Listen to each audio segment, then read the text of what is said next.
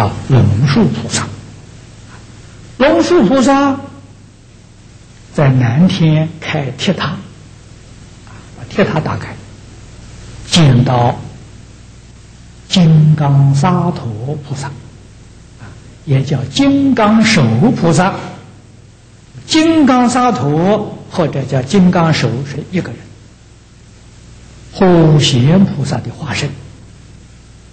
这把密法传给龙树，龙树传下来。这密宗啊，是这么来的。所以密宗是普贤菩萨传的。观世音菩萨大家都知道，观世音菩萨在密宗里面呢叫准提菩萨，准提是观音菩萨的化身，啊，在密宗里的化身，啊，金刚萨埵是普贤菩萨。普贤菩萨在此地，也就代表了密密教。